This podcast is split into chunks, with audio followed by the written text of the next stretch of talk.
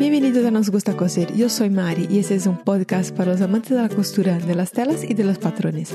Aquí hablaré con bloggers de costura, emprendedores, tiendas de telas y mercerías. La invitada de hoy es Anita de DIY with Mannequin. Do it yourself with Mannequin. Ella es patronista, youtuber. Ella se ofreció a hablar conmigo en ese episodio y hablaremos sobre un poquito sobre su vida y sobre trucos de costura. Espero que os guste. Hola. Hola. Anita, ¿qué tal? Muy bien. Bien, encantada de hablar contigo. Igualmente. Mira, eh, para quien no te conoce, quería que te presentaras. ¿A qué te dedicas? ¿Dónde estás?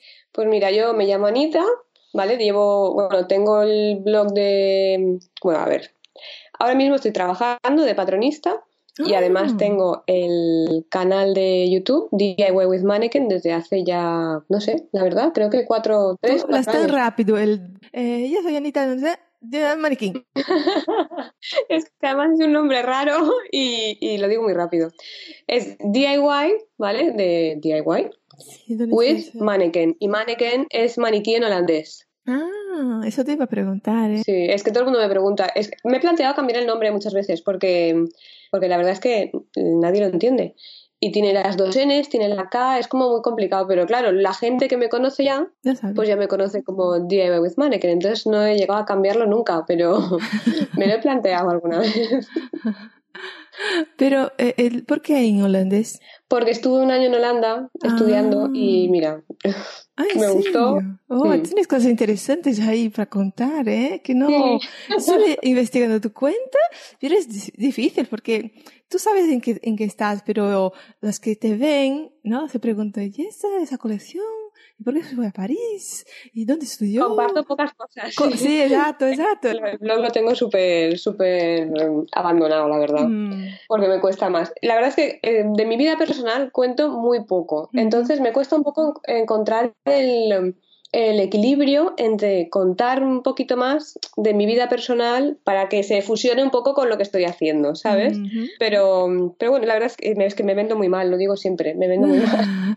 No, ni vida personal, no, vida profesional porque Yo creo que tú estudiaste, estás trabajando patronista y de repente no tienes tu colección de ropa infantil y a mí me llama atención no como vida personal, sino profesional mismo. Sí. ¿Sabes? ¿Qué, está, ¿Qué estará haciendo? Va a ser una tienda. Luego descubro que tienes una tienda en Etsy. ¿Sabes? Cuando parece que las cosas quedan así desconectas.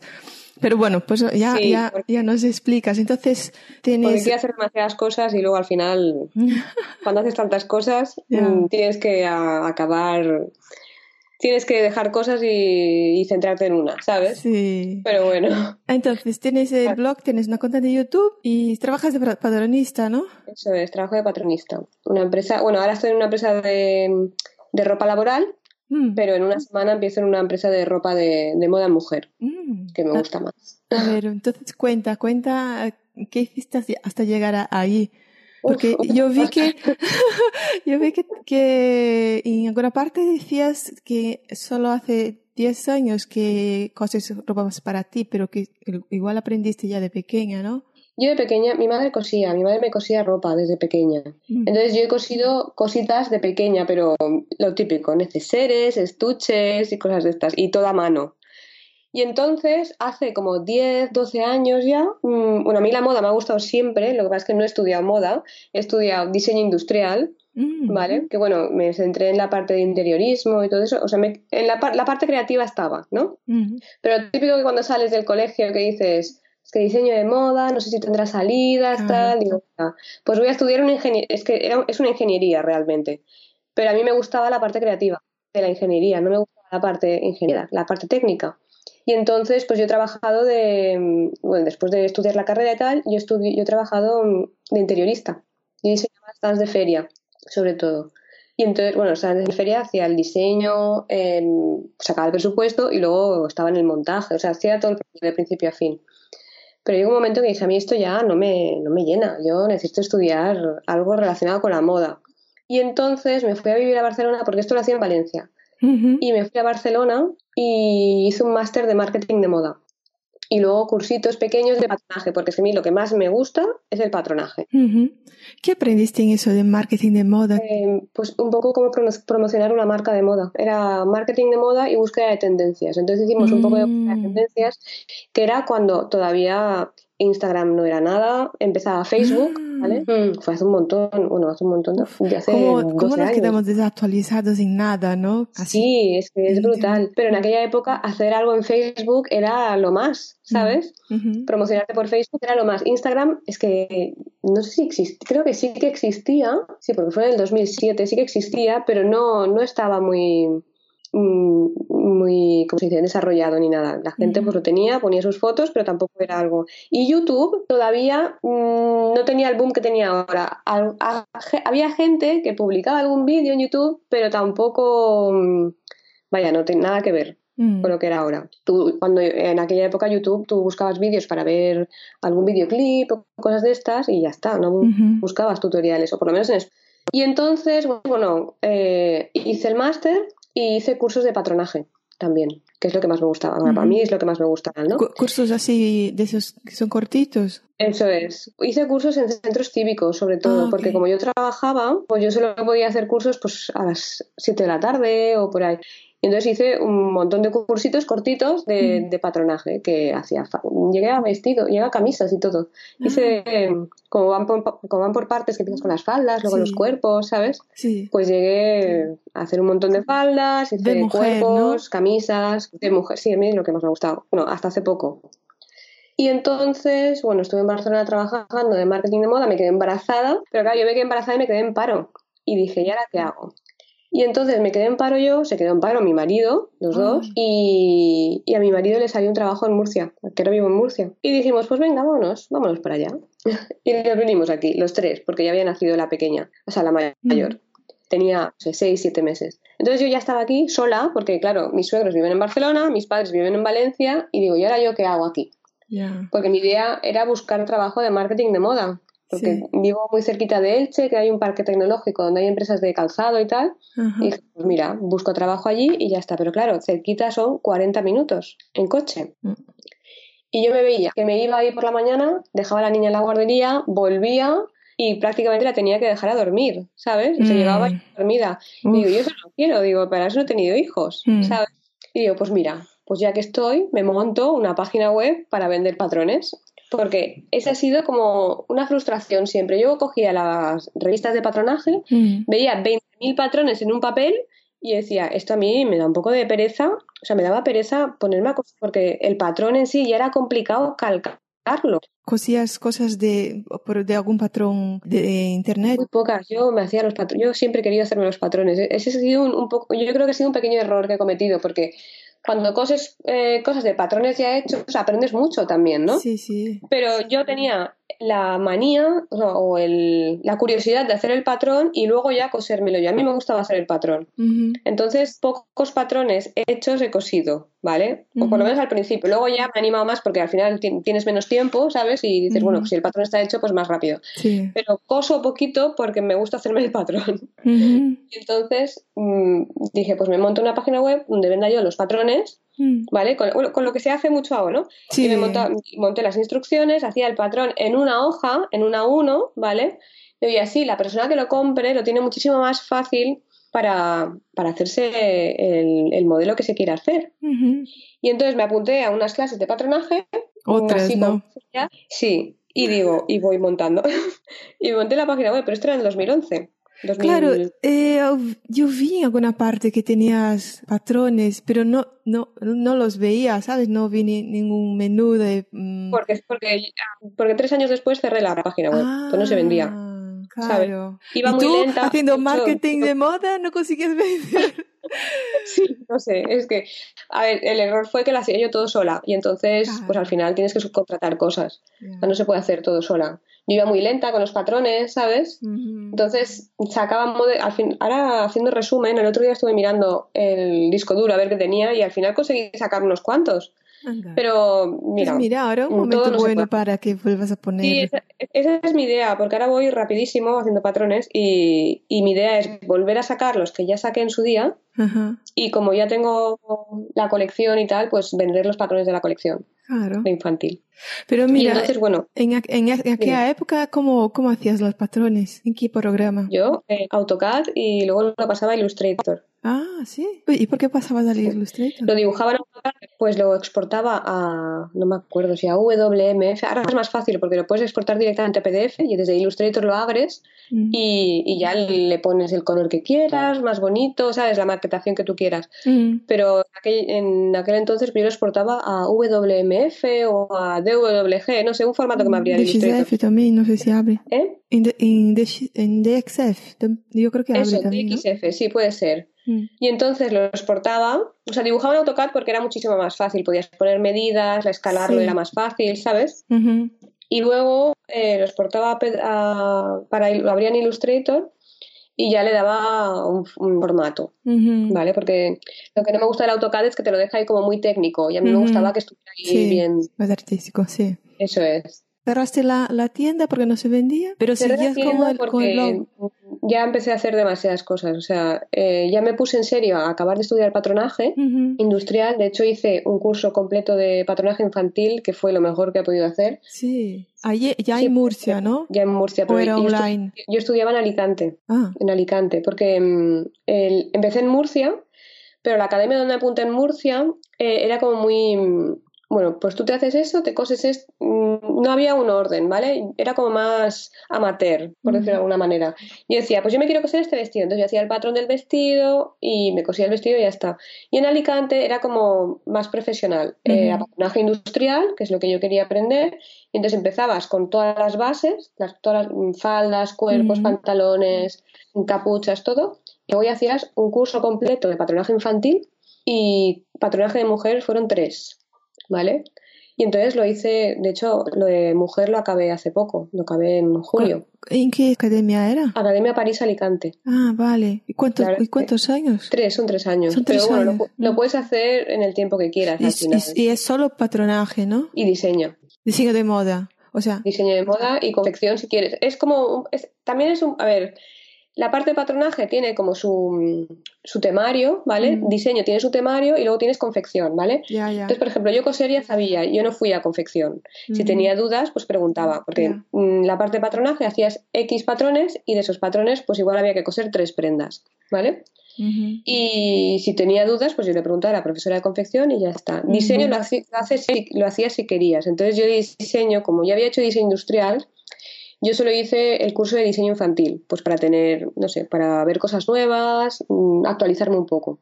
Pero la parte de diseño es diseño de moda, ¿no? No solo, Diseño de- no solo diseño de figurines, era diseño... No, no, diseño de moda. Sí. Empiezas dibujando figurines y luego en mujer, por ejemplo, hacen varias colecciones al año. Hacen una colección de, en tercero creo que hacen una colección de abrigos, una colección de zapatos y una colección de verano, creo. ¿Sabes? Y en segundo, los que hacen el curso completo de diseño hacen una colección de infantil y luego dos de mujer. O sea que es bastante completo. Mm, ¿Y hombre? Hombre si quieres. Mm. Hombre en diseño sí que hacen una colección de hombre. Y patronaje es op- opcional, ¿vale? Ah, Entonces yo patronaje de hombre he hecho, no he hecho, de hecho me tengo los apuntes y ya está, porque es muy parecido a infantil, ya como no tienen pinzas, o sea, los hombres como son rectos y no tienen pinzas ni nada, pues si has hecho infantil, pues hombre, pues es aprenderte un poco las proporciones, pero el patronaje pues es más sencillo, sí. más sencillo, exacto.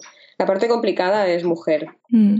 Y entonces, bueno, pues lo del desfile, como hice patronaje infantil y Pero eso no es infantil- ahora, entonces, ¿no? O sea, el, el año que pues eh, te pones con YouTube, con el blog, Uy, eso ¿eh, fue. ¿Ah? Eh, YouTube y todo fue antes de... fue antes. Bueno, fue al mismo tiempo, más o menos. Fue cuando estaba en Murcia. O sea, Mm. cuando, fue cuando estaba en la Academia de Murcia. Mm. ¿Hace, hace- cuántos años entonces? Mira, tengo que apuntar, de, de- de- tienes tu canal de YouTube de 2015, pero me parece tampoco. Sí, 2015, sí. Sí. Mm. Anda, yo pensé que ya estabas así como de, yo qué sé, años No. ahí con YouTube. Que Lo hice todo muy paralelamente. Empecé con la tienda. Lo primero que hice fue empezar a vender. ¿vale? Pues eso fue, pues igual en el 2012 a- acabé de montar... Ah, es que en medio me quedé embarazada otra vez. Espérate. Ujú. 2012, 2011 me vine a Murcia. 2012 empecé con la academia de Murcia, con la tienda y tal. Entonces, claro, yo empecé con la tienda y me quedé embarazada otra vez. Y ese embarazo fue un poco más complicado. Y entonces, pues fui muy lenta y en el 2013 nació la pequeña, pero bueno, ahí ya estaba la tienda lanzada, ¿vale?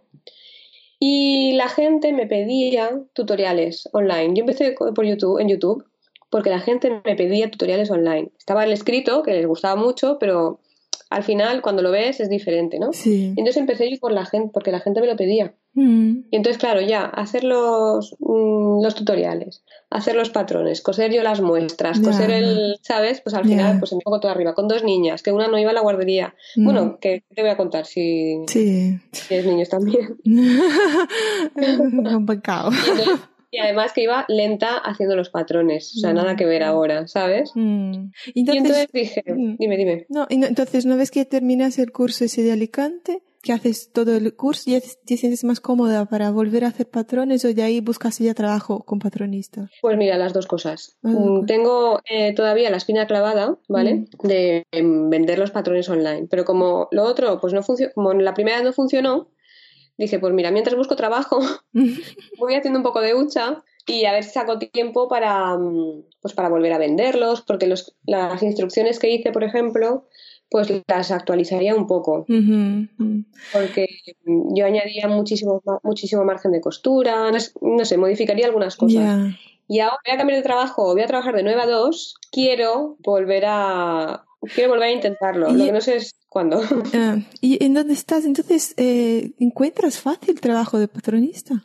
Es que, es que me parece un trabajo tan Em, específico y tan... Más que que y- y- eh, o, es, que- o es que consigues tener contacto con, con otra, con otra, tienes contacto con otras patronistas o con pues ateliers, con Tengo talleres de todo costura, con la academia. ¿Mm? todo para la academia. Tengo contacto con la academia, claro. Entonces la academia, pues le vienen, le viene gente, o sea, le vienen empresas de estoy buscando a alguien en Murcia que sea patronista. Y entonces ella pues nos llama y vamos, y vamos y hace la entrevista y si nos les gustamos, pues nos cogen y ya está. Y, y era, era, Pero hay más so- era una clase de mucha gente. Pues igual este año éramos 15 o así. Mm, No muchos, 14. Bueno. mm, Patronaje 14. Mm. Pero bueno, en la academia, como hay varios cursos, ujú. éramos dos clases de tercero, por ejemplo, entonces eran 30.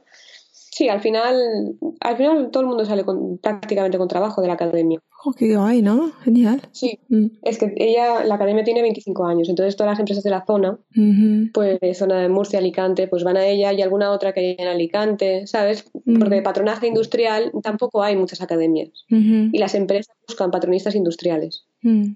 utilicen el Lectra. ¿Y qué, Entonces, qué- qué claro. tipo de empresas son, son eh, empre- eh, empresas ahí locales? Sí, lo- que hacen locales, co- sí. confección? ¿Qué confeccionan ahí? confección, tienen talleres, tienen propio taller y talleres externos. Mm, Eh, también algunos fabrican fuera, otros fabrican aquí, hay un poco de todo, pero como en Barcelona, como, como en las grandes, ciudad- en grandes ciudades al final. mm, Lo que pasa es que aquí parece que no hay trabajo porque dices Murcia, Murcia, Alicante, que va a haber Mm. trabajo moda. Y hay mucho más de lo que parece. Yo también tenía mis dudas. mm. Y hay bastante más. Hay mucho de infantil por aquí, Sí. Hmm. sobre todo por el sur de Alicante, hay muchas empresas de moda infantil.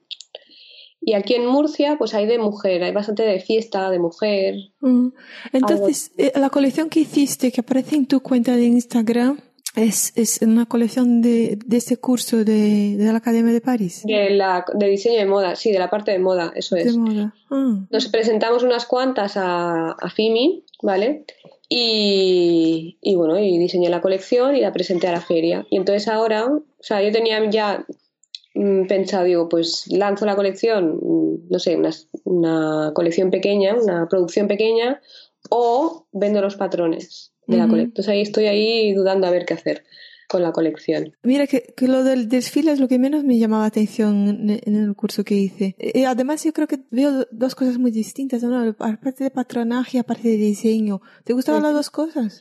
Me- yo pensaba que el diseño no me gustaba, ¿eh? Mm. pero después de hacerlo, o sea, no, no es que no me gustara, yo pensaba que no sabía diseñar, Mm. ¿sabes? Pero después de hacer el curso, eh, oye, estoy contenta, no se me da tan mal como yo pensaba. claro, pero claro, es que el diseño es, es buscar es buscar referencias, ¿no? Y parte de inspiración y luego hacer el tuyo, ¿no? Pero aún Pues- así esa parte A mí me costaba, yo creo que quizás por la obligación de tener que hacer una colección, ¿sabes? Que es distinto, de, tú estás ahí, bueno, ya terminaste el curso y tal, y dices, pues quiero hacer una colección, quiero hacer un patrón, ¿no? Quiero hacer un patrón, y entonces, claro, mejor que, que tengas la, la idea redonda, ¿no? Voy a partir de, pues, de un tema y hago una colección sobre ese tema, y entonces busco referencias y ahí va, te va saliendo, ¿no? Eso es pero aún así es, eh, yo veo tan distinto de patronaje. No sé, bueno, claro, una cosa complementa a la otra, pero opinión Claro, es que al final, en el fondo, en el fondo cuando haces un patrón, vale, muchas veces coges una foto y te lo copias, pero la mayoría de las veces cambias cosas, ¿vale? Tú dices, vale, me gusta esto, este vestido, pero las mangas no me gustan pero me gustan las mangas del otro vestido. Y entonces, y al final lo haces tuyo y lo diseñas, ¿sabes? Sí, Entre comillas. al final diseñar es básicamente eso. O sea, los grandes diseñadores inventan cosas y, y el resto, pues diseñamos entre comillas, cogiendo de un sitio y de otro. Hacemos un, patchwork de, patrones. De, claro, yo antes pensaba que era mala diseñadora porque, o sea, mala diseñadora, que no sabía diseñar porque me empeñaba en hacer algo mm, o sea, innovador o que no se hubiera visto o, ¿sabes? Claro, claro a mí la verdad es ideas se me muy pocas veces. sí. Pero bueno, al final. Entonces, cuéntame de esa colección.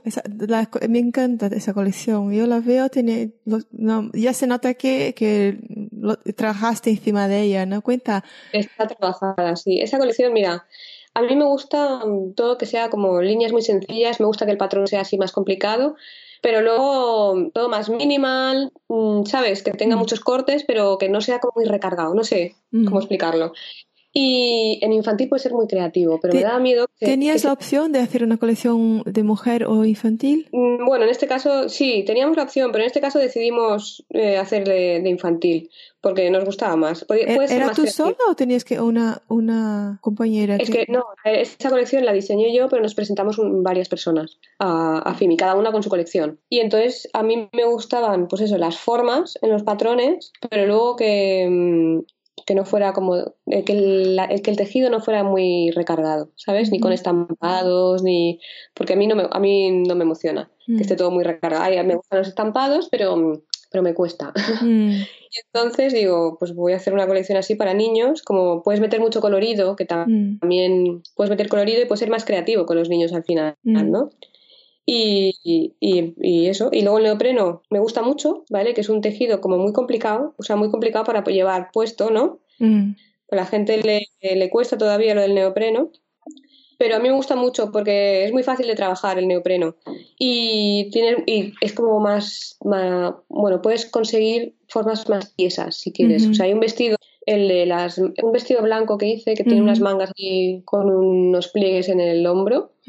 Ese lo conseguí por el neopreno. Bueno, sí, que, si, fuera en otra tela no daba el volumen, ¿no? Eso es, sí, a ver, si lo hubiera entretelado y mm. pones, más complicado. No, puedes poner ballena, puedes poner cosas, ¿no? Pero con el, con el neopreno fue muy fácil hacerlo. Y entonces, bueno, fusioné el neopreno con las formas así, con cortes, con la mm. geometría. La geometría me gusta mucho. Además, el neopreno se puede coser a, máquina y no, no hace falta eh, los remates, ¿no? ¿no? hace falta. Yo lo remallé porque queda todo más pulido, pero no hace falta porque no se mm. deshilacha. Y entonces, y si lo cortas bien, pues queda todo muy curioso. Yo es que con las tijeras soy un poco mala y el cúter no es mi amigo, entonces yo lo remallé todo y ya está. Mm. Em, te iba a preguntar, entonces, el trabajo que tuviste, eh, vas a cambiar, ¿no? Pero en ese trabajo de patronaje, eh, como patronista, ¿dibujas también los patrones a mano? No, no, a ordenador directamente. Tienen el, el Lectra, ah, el vale. Mm. Pero ellos hacen el patrón para luego confeccionarla, no es que vendan patrones, ¿no? No, no, ellos confeccionan, venden, mm. ropa, venden ropa de trabajo, pues uniformes, para, bueno, para uniformes para empresas, básicamente. Mm. Pero el, el grueso, o sea, el grueso de la empresa es de hombre, entonces, claro, lo de hombre, pues al final es como más, más sencillo. ¿no? hay que variar mucho, ¿no? no hay que variar mucho. No, hay frutitos, no hay pliegues. Y aquí no diseño tampoco. Y entonces, claro, pues me gusta la combinación de todo, de diseño y patronaje. Y, y cuando hiciste tu colección, eh, ¿tenías ya pensado en, en, yo qué sé, montar una, una tienda para vender las, las cosas cosidas? Pues eh, esa era mi idea al ah. principio. pero pues lo que te digo, no sé, sinceramente, em, no sé si hacer mi idea, a ver, mi idea ahora es vender los patrones, ¿vale? Porque yo creo que eso podría venderlos, igual no todos, pero no, yo creo que, ah, ya, ya, te, ya te digo, yo creo que tenías que venderlos todos. Nunca es ah, demasiado. Vale. Yo no vi los otros, pero los cinco que vi me encantaron. Súper chulos. Pues Recomiendo, oyentes, estamos hablando de la colección. Yo sé que nadie sabe muy bien de qué estamos hablando, pero que miren la, la cuenta de Anita en Instagram que tienen fotos ya veréis que, que la colección infantil es una pasada de bonita. Además, así los colores, así si fuera, si, yo, fuera a coser en casa, quería, quería el mismo color y la misma tela. O sea. Ya, lo, malo es que como, son, como compré muy poquito, pues la misma tela y el mismo color, em, tengo que buscar. Por eso digo que no sé si vender la colección eh, tiene que ser en otro tejido. Eh, o sea, en otro tejido o otros colores que tengo que ir, ir investigando. Entonces, mi idea es hacer una colección súper limitada. ¿vale? Mm. Y hacer pues X, X modelos de la talla 6 o no sé, o hacer uno de cada talla. Tengo que pensar cuánto, mm. ver los tejidos que encuentro, los colores. Mm. Mira, estoy mirando aquí para que la gente sepa, ¿no? Es, una, es, un, es muy, muy sencillo, pero cada uno tiene un detalle muy, muy chulo. Son colores negro, amarillo, así, ¿no? Un rosa rosa esto. Un salmón. Salmón y blanco, ¿no? Eso es. Y, y, y, bueno, en la foto no aparece, pero en el vestido blanco tiene eh, ese escuba una textura genial. ¿Dónde compraste esos tejidos? Eso, bueno, me costó encontrar em, neopreno con textura. Mm. No sabes cómo. Em, pues claro, yo quería que fuera neopreno, fueran colores lisos, pero que por lo menos alguno de los tejidos tuviera algo, ¿vale? Mm. Que no tuviera estampados, pero que tuviera algo.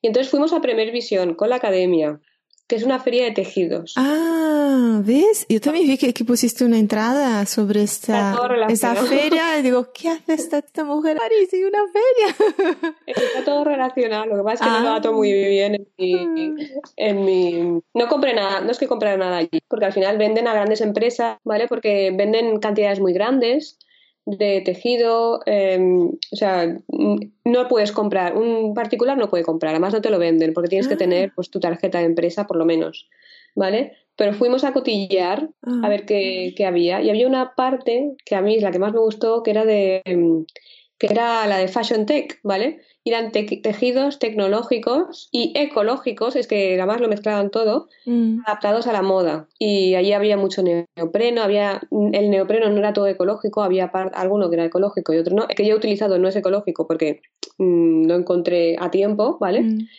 pero era una zona que era súper interesante. Y entonces ahí encontré el neopreno mm, con textura, ¿vale? Mm. Y yo dije, eso lo tengo, que, lo tengo que buscar y comprar, porque claro, no me lo vendían, no querían vendérmelo.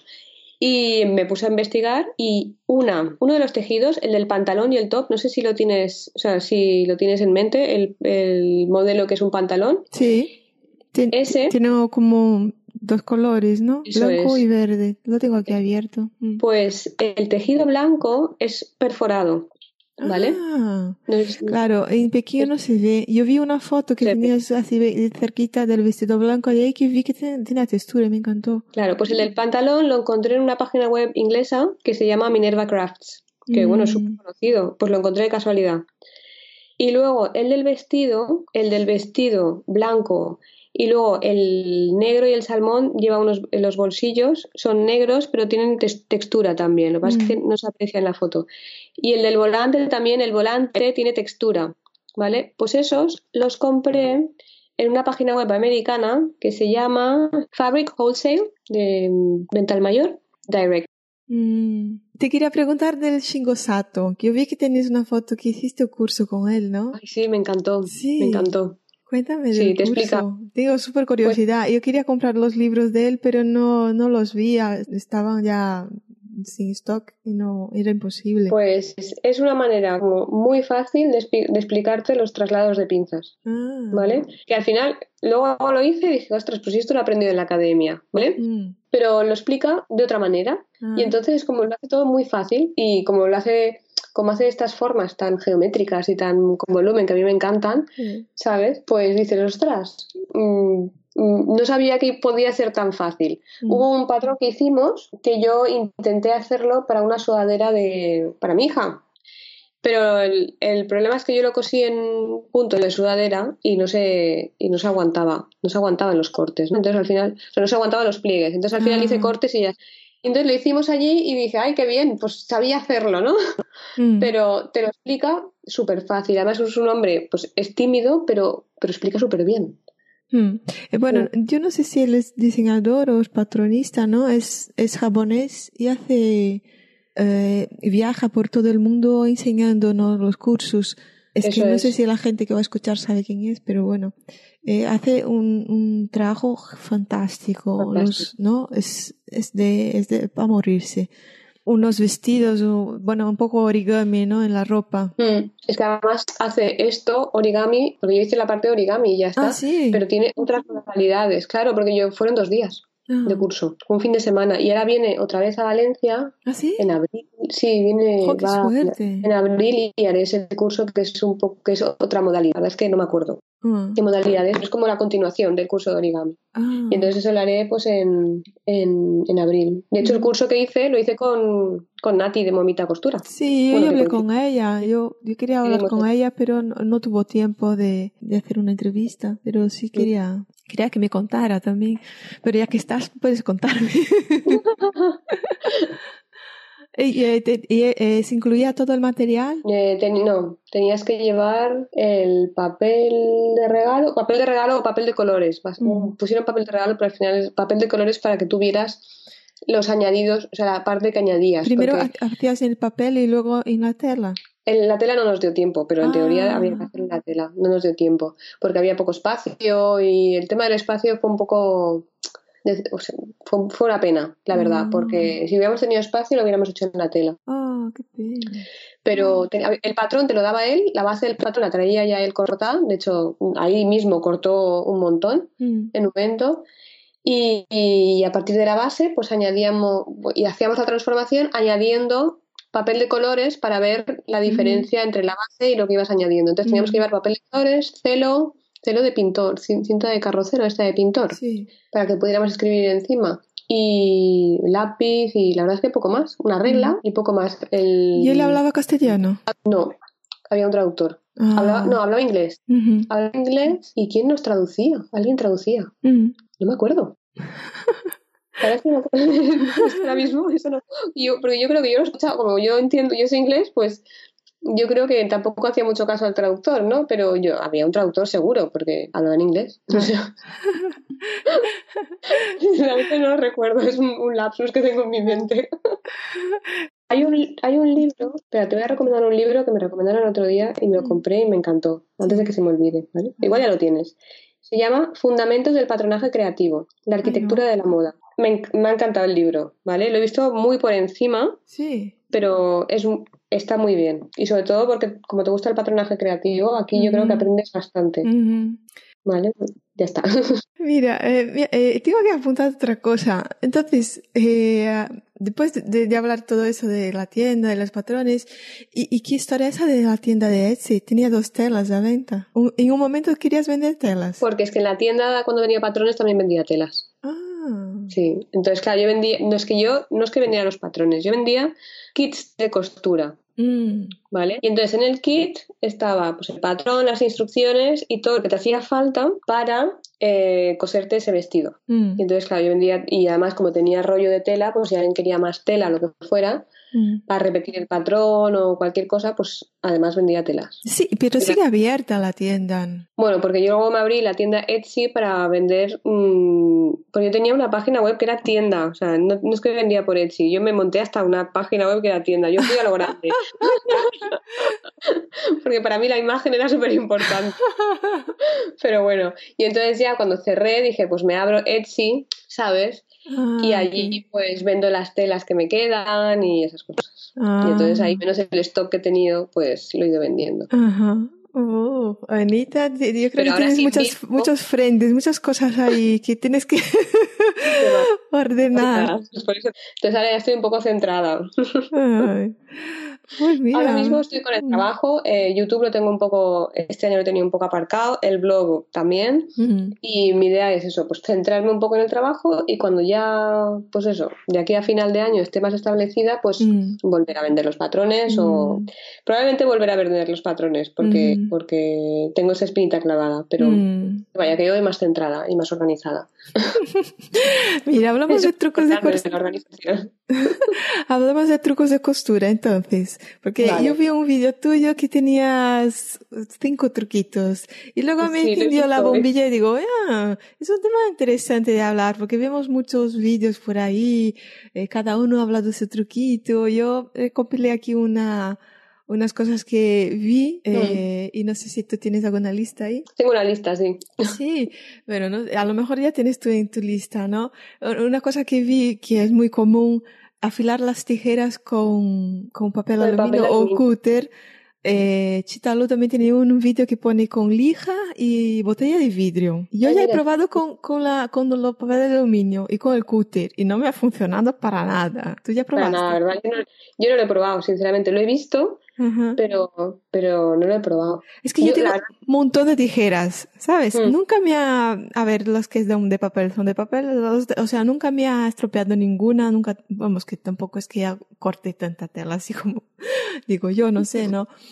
Y, y, una vez con el cúter, porque el cúter es muy fácil de, de que pierde el corte, y intenté, pero nada. A mí eso de cortar el, papel aluminio no funcionó para nada. Yo lo, he visto, pero sinceramente ni lo he probado. ¿Tú afilas las tijeras? Porque no. no. Tampoco, ¿no? Nunca. pero hay unas que tendría que afilar, porque me encantan, son enormes. Ah. Sí, y ahora cortan un poco peor y entonces tendría que afilarlas. Ah. Así que voy a probar lo de la botella. Bueno, prueba, prueba, prueba. Sí.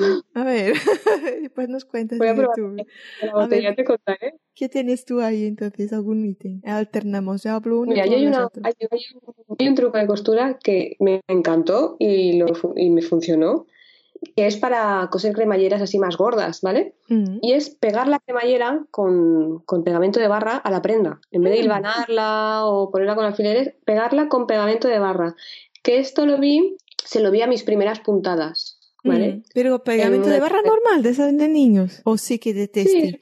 Sí, no, no, ah. de niños. De niños. Ostras, eso Yo ya he comprado especial, esos de pegamento de barra, textil, y era como un rotulador, ¿sabes? Además, venía tan poco que vamos, tú pegabas ahí unas tres cositas y ya se te acababa. Y claro, son caros, ¿no? Pegamento de barra. Pues el pegamento de barra funciona súper bien, mm. súper bien, porque además, mira, fue para el vestido blanco, que cosí la cremallera, y se me quedó así como ondada, ¿vale? Pues bueno, lo hilvanas y como el punto estira, mm. ¿vale? Pues, eh, pues acaba ondulando la cremallera. La cremallera no es elástica y el punto de neopreno sí, y entonces mm. pues queda un poco raro.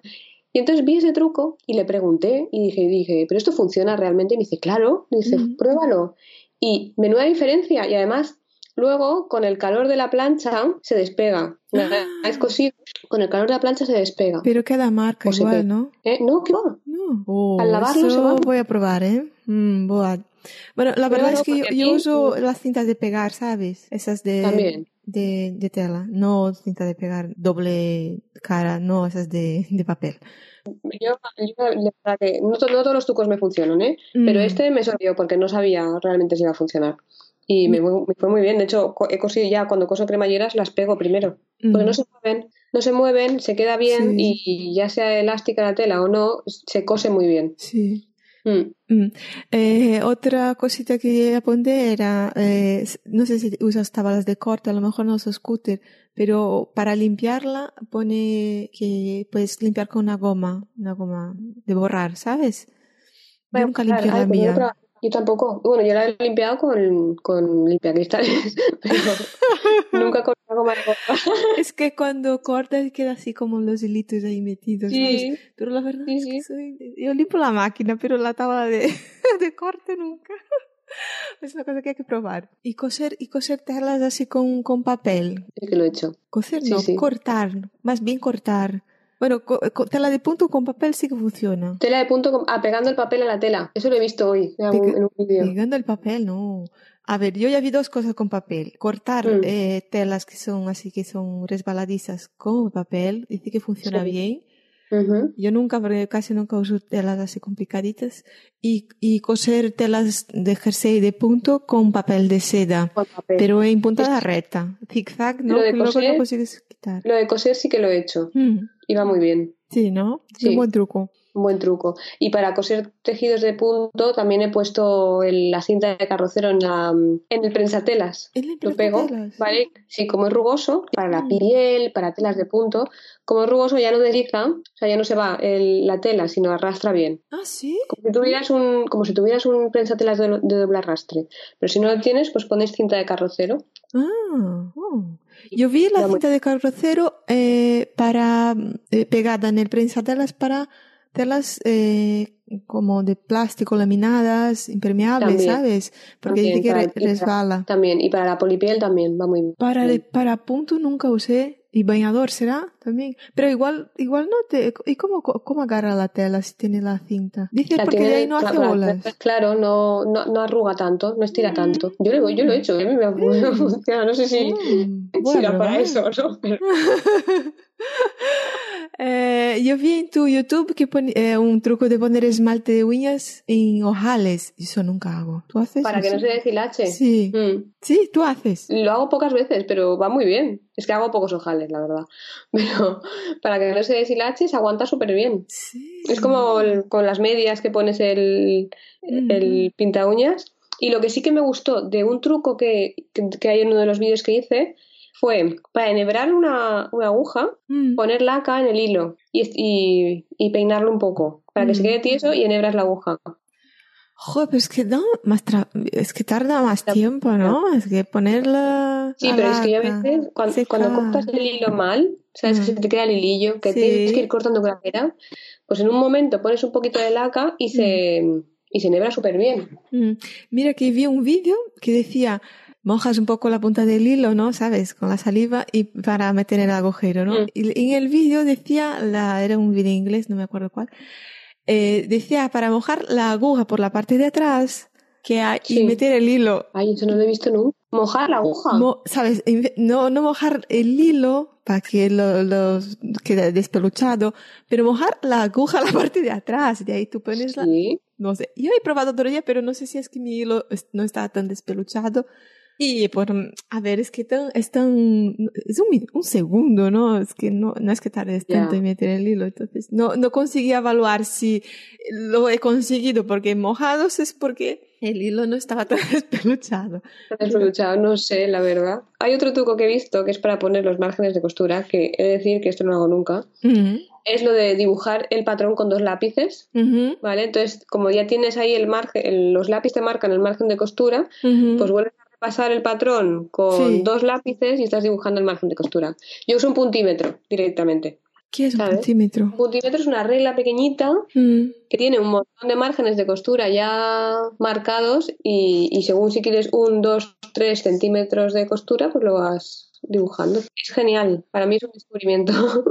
Ah, ya sé, ya sé, ya sé que, que es, el, es una regla pequeñita. Ya. Eso es. Una Mm. regla pequeñita para, para poner los márgenes. Para mí Mm. eso es la bomba. Pero eres, así de, de precisa. O, porque yo muchas veces, eh, si el patrón no lleva margen, ya lo corto así a ojo. Ah, yo no, yo lo dibujo. Tú dibujas. Qué mala Yo, costurera. yo el margen lo dibujo, sí. Sí. Yo lo dibujo porque... Sí, lo- yo lo dibujo. Va, muy bien. Porque es que yo, mi ojo no corta a un centímetro bien, ¿sabes? Ah, pues mira, hay un, yo vi un truco también eh, recientemente en el en Instagram. Una chica cortaba con la tijera, ponía eh, unos imanes formando, yo qué sé, tu margen de costura. Entonces ella cortaba con la tijera y a esa distancia ya te garantizaba el margen. Eso es un buen truco. ¿Con un imán? ¿Sabes? Pones eh, un, un imán en la, en la tijera. Ah, con el, ¿Sabes? con el ¿Cómo- margen cómo hacer un-. ¿Ah? Sí, un cuadradito, un circulito, yo que sé, Ostras. pones dos imanes que formen, yo sé, un centímetro, o un 70, lo que sea, ¿no? Eh, milímetros y de ahí pues como es como una guía como si fuese, fuera lo del lápiz junto pues es la tijera con el imán sabes eso me mira eso no lo he probado nunca. Sí me parece interesante. Eso Aunque, me parece muy buena idea sí, sí no voy a probar también. Eh, yo lo que no hago y que he visto mucho es marcar eh, por ejemplo en tejidos que, que sé, oscuros no mm. marcar la ropa con jabón. Ah yo tampoco es que esas cosas de jabón, este, se no va a ensuciar, se no va a quedar todo ahí medio jabonado. Mm. No, no me gusta yo, A mí el jaboncillo no me gusta. Yo hago bien los márgenes de costura porque es que así ni hilvano ni nada. Mm. Pongo alfileres y coso directamente, mm. ¿vale? Pero ahí lo de marcar con el jaboncillo, yo marco con alfileres a veces. no, pero jabón de baño, no jabón de, no, no la tiza, ¿sabes? Ah, jabón de baño, jabón de baño tampoco. Pues es que ya. Yo marco con piquetes y con y ya está. Ya, y, esas cosas, por ejemplo, lo de la polipiel y pasar eh, crema, ¿sabes? Para coser la polipiel, para que ya vi, por ejemplo, Sara de, costura tenía una entrada que, que aprobó echar crema, crema de cuerpo, yo qué sé, ¿no? En la polipiel y así el prensatelas eh, pasa más suave. Pero me da tanto yuyu, ¿sabes? Ay, no lo he probado tampoco eso. Yo no creo que nunca voy a probar. Yo creo que lo de la a mí me suena que lo de la crema era como para limpiar la polipiel, ¿puede ser? No, eh, igual me he equivocado. Mm, me suena algo de la polipiel y la crema. Sí, pero yo, creo que lo que he entendido es que vas a, pasas así un poco en la polipiel y luego pasas el prensatelas, ¿sabes? para que resbale. No lo he probado nunca, la verdad. Pero me da tanta cosa poner en la máquina, ¿sabes? Si fuera, a ver, si tienes una máquina ya de segunda mano y tal, y que te da igual, ¿no? Sí. Yo puedo marcar con jabón de baño para echar crema, pero a mi maquinita me da un miedo de, echar tantas cosas ahí dentro que yo evito esas cosas alternativas. Mira, un truquito para los alfileteros de poner eh, lana de acero, ese estropajo metálico para que los alfileres sigan eh, con la punta afilada. Ostras, eso no había ido nunca. Pero eso es buena idea. Es una buena idea, ¿no? Porque otro día también estaba usando unos alfileres y no, y, vi que pues me faltaba la punta. claro, es que a mí yo tengo un montón de alfileres que acabo tirando porque les falta ah, punta. Sí, voy a y eso no lo había pensado. Ay, mira, pues voy a probarlo. no, eso no pasa nada, ¿no? No estropea nada. No, son alfileres que al final o los tiras o o tienen punta. Entonces, me ha gustado la idea. También he visto, eh, ahora no lo tengo que hacer, pero, pero en la máquina de coser, pues poner gomas para marcarte el margen de costura, según lo que quieras dejar. Sí, yo ya vi la goma o, o tape o cinta carrocero. eso, es, eso, es, buena idea si no tienes las marcas. Lo que pasa es que yo creo que ahora casi todas las máquinas tienen como las marquitas. El problema, es que Yo creo es, es mirar ¿Sabes? Que yo, yo recuerdo cuando empecé a coser, yo no sabía, yo miraba la aguja, ¿sabes? Ah, ¿Dónde miras, no? Si miras la mm. tela, miras la aguja, miras el margen. Entonces es tener el hábito de, de mirar una marca. Y yo, yo, utilizo además muchas veces, en vez de usar la marca, pues el ancho de prensatelas, que sé que es 0,75. Ah, a mí eso es lo mejor, sí, sí, sí. Porque ya sabes por dónde vas y no se te va la tela. Y el ancho de prensatelas lo utilizo un montón pero un montón. Me sé la medida y punto. Entonces ya, pues, si tengo que añadir el margen de costura, pues lo añado con la medida del prensatelas. Y ya está. Bueno, para coser, o sea, para coser con alfileres, yo no lo hago, lo hago siempre al revés, porque estoy acostumbrada, ¿vale? Pero sí, para coser con alfileres tienes que poner el alfiler en perpendicular al mm. margen de costura, ¿vale? Sí, eso, cuando, eso cuando coses con la máquina de coser. Sí. Yo lo hago al revés siempre. Mm, es una mala costumbre, pero es que no soy, no cambio nunca. Pero para coser con la remalladora directamente, sin, sin hilvanar ni nada, con alfileres, tienes que poner los alfileres paralelos al margen de costura. Y así no, tienes ni que sacar. Sí. Ah, no, tienes que sacar, ¿no? Porque pasas encima. Pasas justo por cerca de, por al lado del prensatelas. Puedes ponerlos un poquito más separados y no ¡Qué miedo me da esto! Ya, a mí también, pero. Yo lo he hecho alguna vez y no va mal, ¿eh? No eso no voy a hacer. la máquina de coser los quito siempre, porque alguna vez me ha saltado alguna, alguna aguja. Pero yo, siempre saco. Mm. Lo que pasa es que yo en la remalladora casi nunca coso, casi nunca coso directamente en la, rema, en la remalladora. Ah, no. sé por qué, no me gusta. Mm. No. Hasta Vaya, las sudaderas y, y punto, así. Siempre ¿Eh? pasas hasta eh, punto. Pasas primero Sí, por la máquina normal. Sí, es manía, manías que tengo, no sé. Siempre paso por la máquina y luego lo, lo remayo. Y lo podría hacer directamente, que es mucho más rápido, pero Claro. no sé. Es como Ah. que he cogido la costumbre de hacerlo así y luego así con todo. ¿Qué máquinas tienes, Anita? Pues la remalladora es la del Lidl, Mm. ¿vale? Todavía tengo la del Lidl. Y la mm, máquina de coser es una, una PAF Mm. que va súper bien. Mm. ¿Qué, ¿Cuál es la, la- La 4.2. Y yo tengo otra cosa más. em, eh, yo también, bueno, lo de organizar las cosas, ¿no? Poner las bobinas en, en esas, eh, ¿cómo se llama? Unas espumitas Mm. de, de, poner, de pintar los pies. Ay, como yo no sé cómo Yo se lo he visto y las eso no lo he hecho nunca. No lo he hecho nunca eso. Lo- lo yo creo que hasta lo he recomendado, pero no lo he hecho nunca.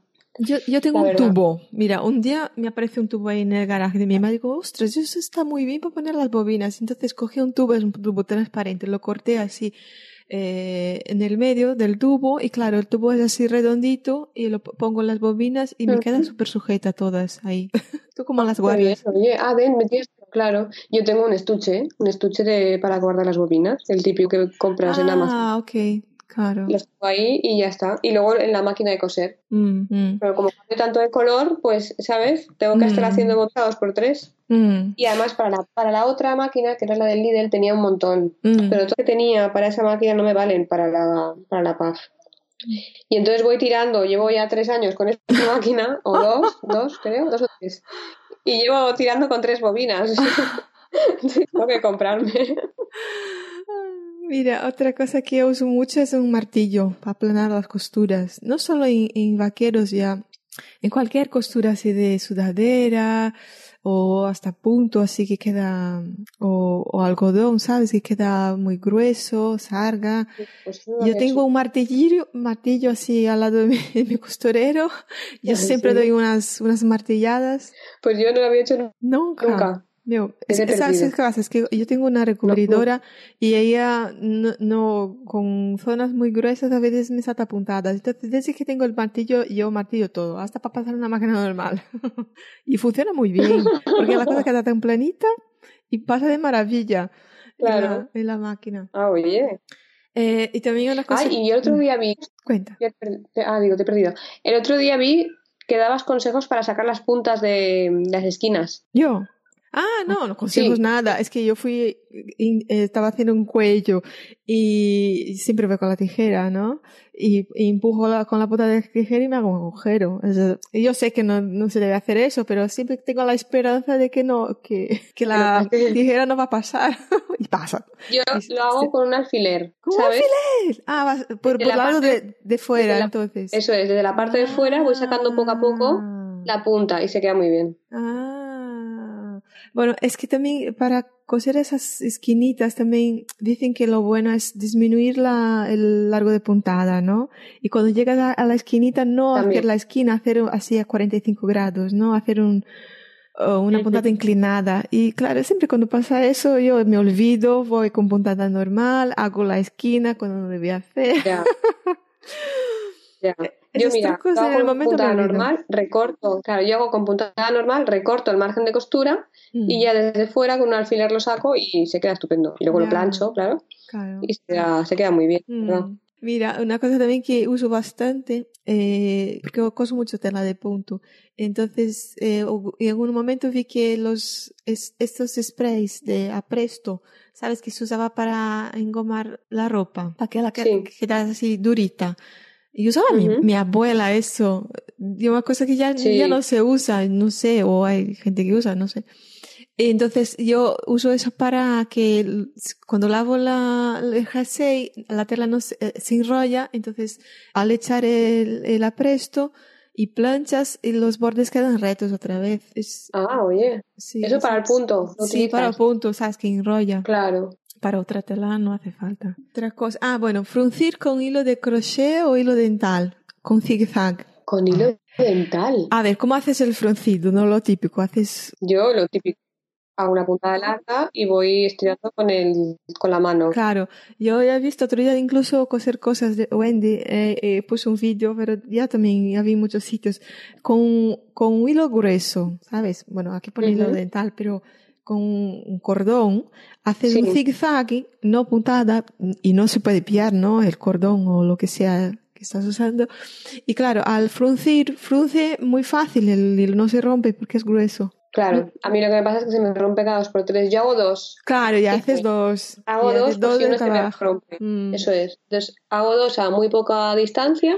Entonces intento fruncir uno. Si se me rompe, pues bueno, pues se roto y tengo otro hilo, ¿sabes? Sí. Pero hago dos siempre. Pues eso del zigzag yo quiero probar, porque parece que funciona. Ay, pues lo voy a probar porque, porque va muy bien. Es, es el tipo de cosa que siempre me olvida, ¿sabes? Otra vez voy a hacer un fruncido, ya, ya bueno, solo cambiar la puntada y ya está. Claro, es que el, problema de todos estos trucos, que hasta que no los interiorizas. No, exacto. No te acuerdas. Mm, y mm. entonces, claro, pues los puedes contar, porque a ver, yo no me he inventado ni un truco, yo los que he contado, pues los he ido buscando en, en Pinterest o pues me los han dicho, ¿sabes? Sí. Pero hay algunos que interiorizas y otros que no. Sí. Y si no te funcionan a la primera, pues es como, mm. dice, bueno, ahora me voy a poner a probar esto, pues si ya me sale lo otro, pues lo dejo otra cosa que tengo aquí es, por ejemplo, si tienes un hilo que no sabes si te va a pasar bien en la aguja, primero pones el hilo en la aguja suelta de la máquina y prueba si, si sujetando el hilo si la aguja se mueve de un lado al otro, ¿sabes? Que a veces hay hilos que tienen muchos pelitos, hay los que ah. el grosor, por ejemplo, el torzar, ¿no? Eh, si no usas un, una aguja de top stitching esa que tiene el, el, agujero gordo, a lo mejor no te va a pasar en la aguja normal. Entonces, antes de poner, claro. antes de enhebrar la máquina, tú sacas la aguja, metes el hilo y mueve, mueve el hilo a ver si la aguja se mueve en el hilo. Eso nunca he hecho. Yo tampoco. la idea es buena. Yo no lo he probado nunca, pero bueno, te voy a decir que lo probaré y no sé si lo voy a probar, pero que la idea no Claro, es que luego igual se me olvida, ¿sabes? Ya, también. No, la verdad es que a ver, antes de, de probar con la aguja esa con, con el agujero grande, yo ponía directamente la y sí que me ha pasado, de, por, ejemplo, hacer eh, los pespuntes en vaquero y el hilo hace un, un nudo ahí. Yo creo que ya mi lista ya se acabó. ¿Tienes alguna cosa más? Sí, la mía, la mía también. ah, bueno, pues nada. Eh, yo solo te iba a preguntar una pregunta porque yo vi, tonta, ¿no? Porque yo vi que en un vídeo que ponías tag de costurera, eh, cuentas que al coser tú, bueno, no sé si escuchas podcast y también ves Netflix. Sí. Sí, cosiendo. Cosiendo veo Netflix, lo que pasa es que no lo miro. O sea, yo sí me escuchas. Pongo, me pongo series que, me pongo series que, que, no hace falta estar viendo todo el rato. Ya, ya, ¿sabes? Ya, o sea, si tengo que ver mm, Breaking Bad, por ejemplo, pues no puedo ponerlo mientras coso, porque ¿me recomiendas, ¿Me recomiendas entonces alguna serie para coser? Me encanta. Pues mira, yo estoy viendo algunas, pero son muy violentas, así como yo necesito estar pendiente del Netflix, no puedo coser. Claro, o sea, por ejemplo, son series muy tontas, ¿eh? O sea, ah, pues dime, dime. me, me, pongo, mira, el documental, hay algún documental de moda, o sea, lo de mm, el asesinato de Versace, de Versace me lo vi cosiendo. Ah, sí. ¿Vale? Porque tampoco tienes que estar ahí pendiente de todo. Sí. Luego me veo series tontas, tipo Friends. O sea, tontas me refiero. Friends me la he visto entera cosiendo. ¡Ah! ¡Qué bueno! Y hay una que se llama The Good Place, que es como, si lo escuchas, pues ya te ríes, ¿no? Ah, esa, la tengo en mi lista. De ojo, mm. pues The Good Place está bien, es, es, graciosa, pero no tienes que estar pendiente así al 100% de lo que pasa. Pues yo me lo pongo.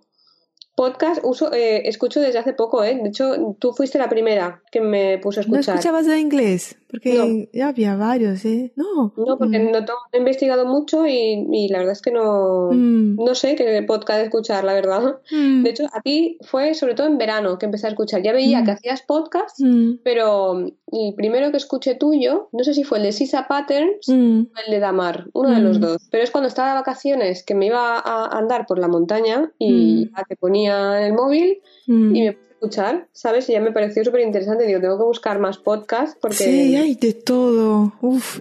Ahora hay, ahora hay un montón. La verdad es que, lo que te digo, no he investigado mucho. Yo sé que en inglés hay, pero a patadas. Pero no, no es algo que todavía... Igual que YouTube sí que lo veo mucho, eh, los ah, podcasts todavía no, no los he interiorizado. Mm. Pero sí que tengo que escuchar más, porque no tienes que estar pendiente de una pantalla, ¿sabes? Sí, mira, te dejo la palabra si quieres decir algo, mandar un mensaje. Pues. Sí, no, nada. Pues no sé, pues muchísimas gracias por, muchas gracias por escucharme y, y si abro la tienda ya os avisaré. Sí, sí. Nada, estáis invitadas a ver mi Instagram, que ahí veis todo lo que estoy haciendo, aunque no sea muy muy constante, porque a veces cuelgo muchos, mucho, muchas fotos, pero otras veces pues tengo parones, pero, pero bueno, voy colgando cosas que creo que son interesantes y, nada. Muy bien. a ver si nos conocemos. Sí, sí. Muy bien, pues nada, yo que te agradezco porque, bueno, viniste aquí porque porque yo dije a, en mi cuenta, pues si alguien quiere hablar de algo, que me escriba. Entonces, a mí me encanta que, que participéis, la, la, gente que escucha también, con, con algún, algún tema. Y, y, nada, que tengas un buen día, entonces. Muchísimas gracias, ha sido un placer. Vale, un beso, chao. Chao.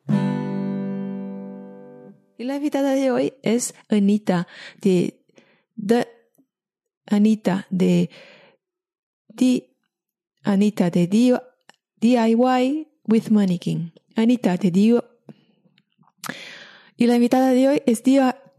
Y la invitada de hoy es Anita de DIY. DIY. DIY. Ay, a ver.